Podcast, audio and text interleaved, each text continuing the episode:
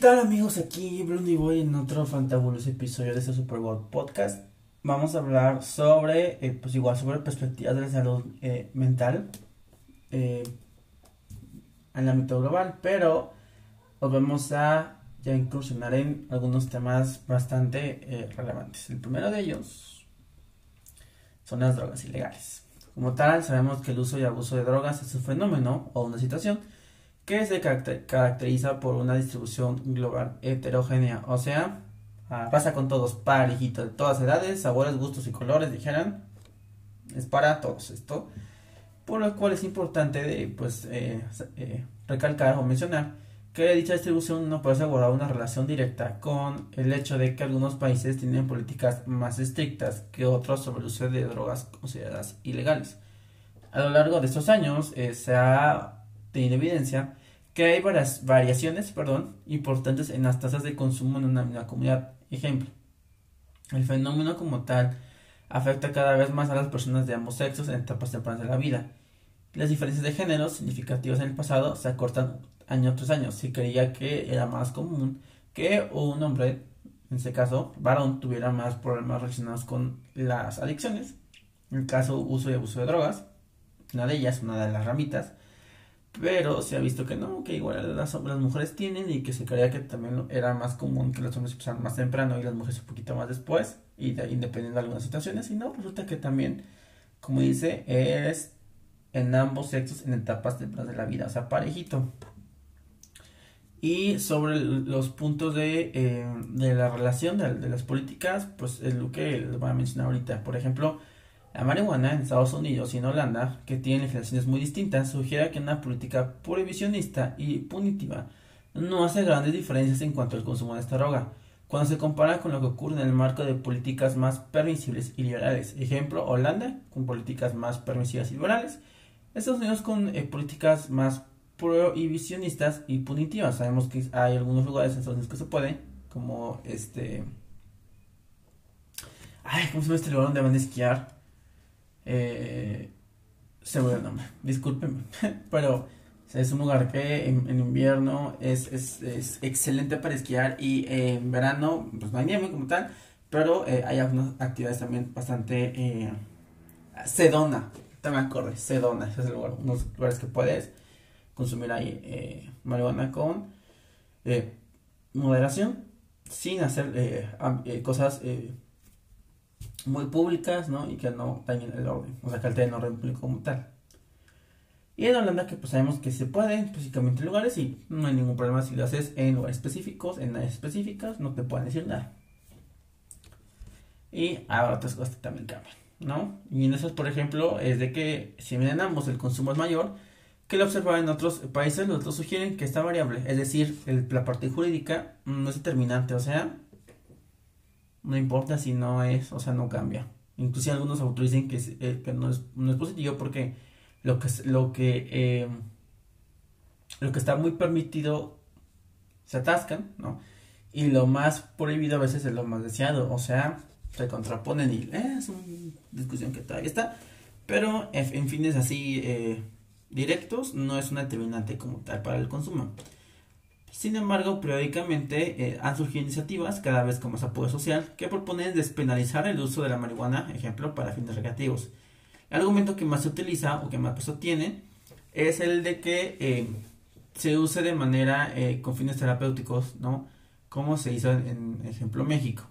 Sostiene las ventajas de separar a los usuarios del consumo de marihuana del mercado de otras drogas más duras se, eh, se permite como tal obtener la marihuana en establecimientos autorizados, no de manera ilegal, para que ese sector, pues ya no de, drogas ilegales, de, que así que hacen mercancía con la marihuana, pues ya de forma legal ya sea algo eh, que, no, que no haya eso como tal, ¿no? O sea, el narcomenudeo. Al contrario de lo que se cree, sin embargo, una porción estimable de quienes usan cannabis no consumen otras drogas no hay pues como tal un sustento científico para afirmar que el uso de marihuana eh, necesariamente lleva al consumo de otras drogas. O sea, no hay relación tampoco. Siguiente. También sostienen que debe prohibirse eh, tajantemente el uso de marihuana y como eh, la marihuana conduce al consumo de otras drogas más peligrosas, tienen graves consecuencias en salud Y el desarrollo de las personas, bajo sus efectos tóxicos, se observan grandes modificaciones conductuales. Y la última que es tiene un fuerte poder adictivo. Desafortunadamente sí es cierto que el cannabis causa daño, pues, eh, propicia accidentes, genera problemas de conducta, tiene, una, tiene también una, una importancia en, la parte de adicciones, en su factor de riesgo para desarrollar esquizofrenia, eh, pero pues es menor el poder adictivo, ¿no? Que el alcohol y el tabaco como, pero, sin, em, en otro caso, tampoco parece ser mucho más adversa las consecuencias de su provisión total. No, sea, como que no hay diferencia si sí es no legal. Más interesante probablemente es que han surgido modelos eh, como, eh, vamos a ponerlo así, en la mitad, o sea, intermedios, un aspecto de que sí o no debe ser algo eh, ilegal. Es decir, hay personas o grupos más, decir que formas más suaves que permiten como tal la posesión de pequeñas cantidades o de, sustancias o de sustancias no adictivas de la marihuana. Por ejemplo, hay dos partes. La parte de la tetra, eh, que es la parte adictiva, y el cannabidiol, que a lo mejor lo han escuchado sobre aceites de la parte no, no adictiva de la, de la marihuana que se ha descubierto que no está adictiva y la otra sí. Entonces, eso es lo que, parte de lo que han hecho los, eh, partidos de intermediarios, o de, mitad, o de, o de mitad y mitad, como les digo, de que, pues, a ver, o sea, está esta, dicen que no es mala, ok, con algunos lugares, ya, que se manejen, un lugar se, se despenalice, ¿no? Como tal, para poder acceder a ella, pero tampoco abuses, porque pues, los efectos se ven a largo plazo, ¿no? Y habría que ver ahí cada en eso de la adicción sobre específicamente esta sustancia no adictiva. es lo que propone. Ahora también hay algo sobre el llamado eh, pues inequidad de salud mental.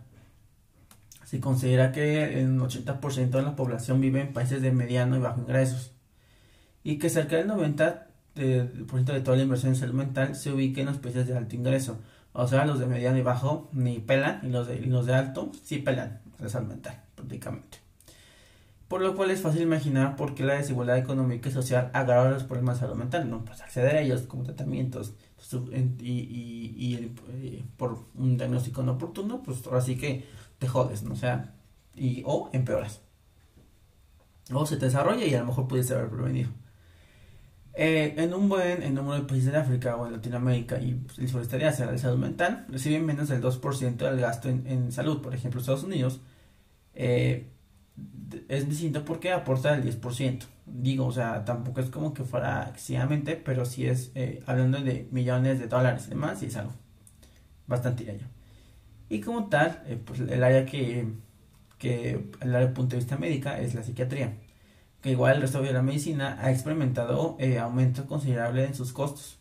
Lo, que mencionaba, los costes, eh, costos de los medicamentos psicoterapéuticos, que son cada vez más poderosos y eficaces, ahí nos vemos que están saliendo, unos, unas nuevas guías, eh, conforme a las investigaciones y conforme a la parte de eh, pues eh, la experiencia empírica de los expertos del área.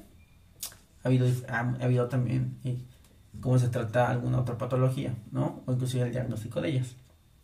Sin embargo, pues llegan ahí porque va a ser muy caro. O sea, si en, los especialistas eh, pues también llegan a tener eh, costos elevados en su consulta, ¿no? Eh, hay un debate, ¿por qué onda de esto? ¿Por qué es tanto? Otro tema que después igual platicaremos, pero eso también tiene que ver. Y por ejemplo, a pesar de esto, pues hay algo muy engañoso. Por ejemplo, en Estados Unidos se estima que el mercado de antidepresivos y antipsicóticos rebasa los 30 mil millones de dólares al año el diagnóstico de trastornos mentales, más allá de los esfuerzos por depurar como tal los manuales, que lo que mencionaba, DSM-5 para que luego salga un 6, próximamente, el del CIE-10 para que luego salga el 11, ¿no? O algunas pues, visualizaciones del 11, ¿no? Eh, pues se definan mejor eh, para que no tengan problemas con las culturas y también los criterios de los tratamientos para eh, la curación como tal o el control, pues están muy matizados por las culturas de, diferentes personas. Así que como tal no es fácil hacer estimaciones globales de estos parámetros que les he mencionado. Sin embargo, se estima que, que, eh, cuatro quintas partes de la población tienen alguna ansiedad mental y no reciben tratamiento requerido. Por lo cual es urgente desarrollar eh, servicios de bajo costo que tengan impacto razonable para empezar a cerrar la brecha y tratar de revertir una realidad social inadmisible. A mayor equidad, inequidad, perdón, menos índices de salud mental, más trastornos, más patología, más costos también para los, eh, gobiernos de cada país. Por lo cual, a partir del estudio eh, hecho por la OMS y el Banco Mundial, para medir el peso global de la enfermedad durante la, la última década perdón, del siglo pasado, la atención en consecuencias económicas y sociales de salud mental aumentó. Es un signo positivo. Y también es difícil anticipar cuándo ocurrirán los principales avances en la salud mental dentro del contexto eh, global. Desde luego, por ejemplo, la genómica y las neurociencias son algunas de las áreas que siguen generando información novedosa, pero también hay mucho para avanzar en información que ya se, que ya se tiene, sobre todo si se logra impactos sustanciales en la equidad del acceso al servicio en las personas de diferentes países, la reducción de costos de medicamentos, de de, los tratamientos, las terapias, eh, las consultas con los especialistas, inclusive el poder llegar a los centros especializados o con las personas expertas en el área de cada eh, patología. Por lo cual la investigación es orientada a contestar también las muchas preguntas aún no resueltas. requiere de proyectos mm, eh, metodológicos sólidos y sus respuestas tienden a llegar en mediano y largo plazo. Por lo cual se debe hacer un trabajo internacional, supuestamente, ¿verdad? Y a, a, a consecuencia de esto, el movimiento para salud mental global, proyectado internacionalmente a través de eh, varios proyectos y pues que al final sacaron sus artículos en la revista Lancet, han sido eh, también pioneros para impulsar la idea de que la salud mental debe quedar plenamente integrada en todos los aspectos de los programas de salud y la política social de los países. Ojalá fuera así, ¿verdad? A base de resumen, la perspectiva global de la salud mental se ha convertido en un tema de creciente interés tanto desde el punto de vista académico como de eh, control y gradualmente se considera un tema relevante en la eh, salud mental general manejada por algunos campos como psiquiatría y medicina, psicología, eh, otra área de la medicina que es la epidemiología y la salud pública también.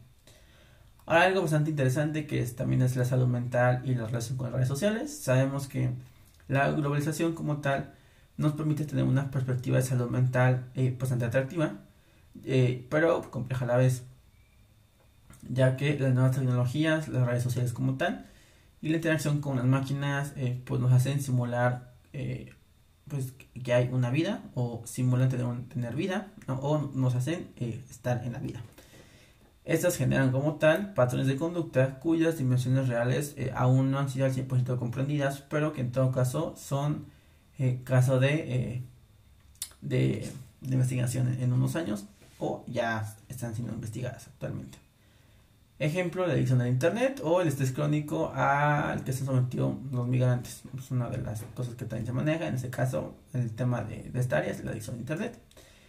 En la sociedad actual sabemos que pues, es rápida, consumista y extremista, generando conductas cotidianas como compras, trabajo, el sexo, apuestas, videojuegos y llegar a presentarse eh, adicciones eh, conductuales.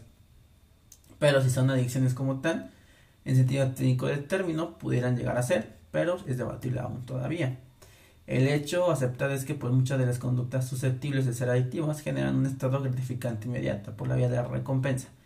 El problema como tal radica en la relación que pueda llegar a establecer entre el individuo y esa conducta gratificante, reiterativa y relativa.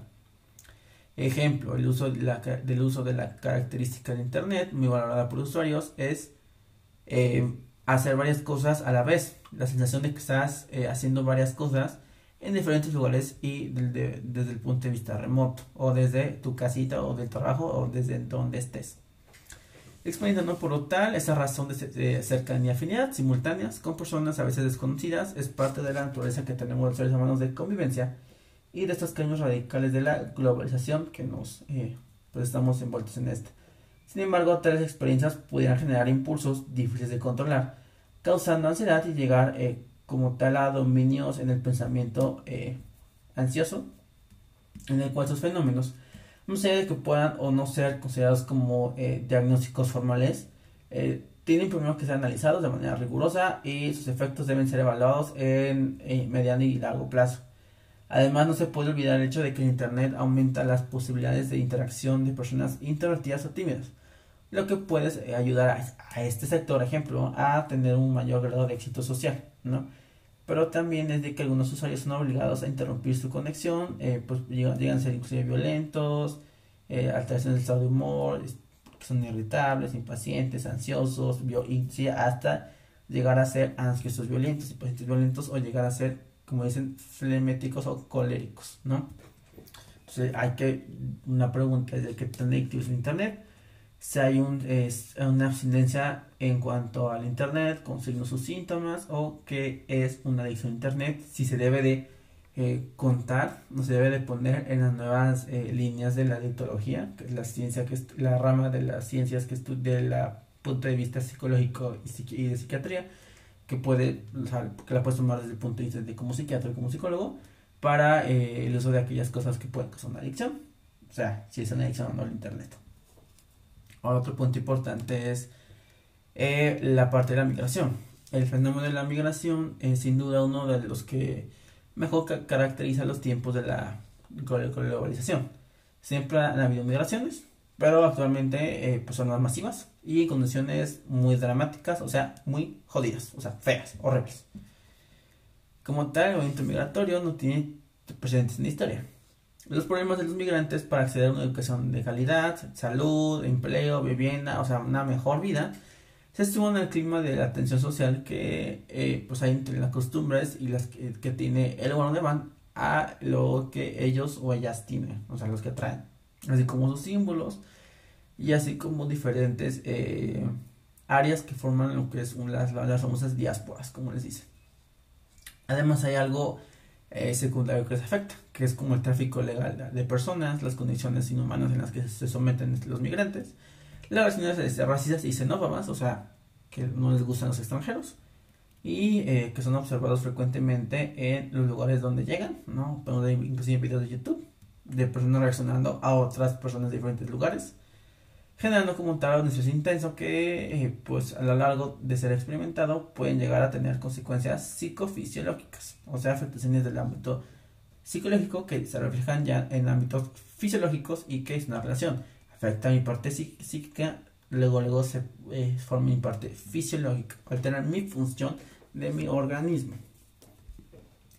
Ejemplo es el síndrome de Ulises, es, eh, tiene relación con el, personaje de, la así que de la, de la, de, la, novela o historia descrita por Homero, que es la Odisea, en cual la separación forzada de los seres queridos, la lucha por la supervivencia, el miedo, el duelo, por el fracaso y demás, constituye los ejes de, de este síndrome como tal, eh, claramente eh, un problema de salud mental.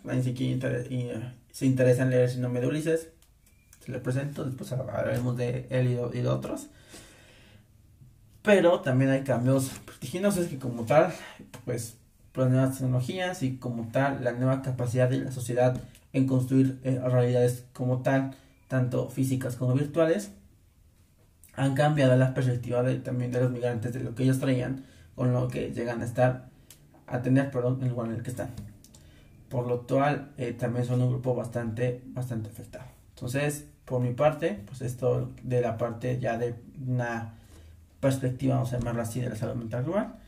Espérense para el otro eh, capítulo y espero tengan un, un excelente día. Blondie Boy, fuera.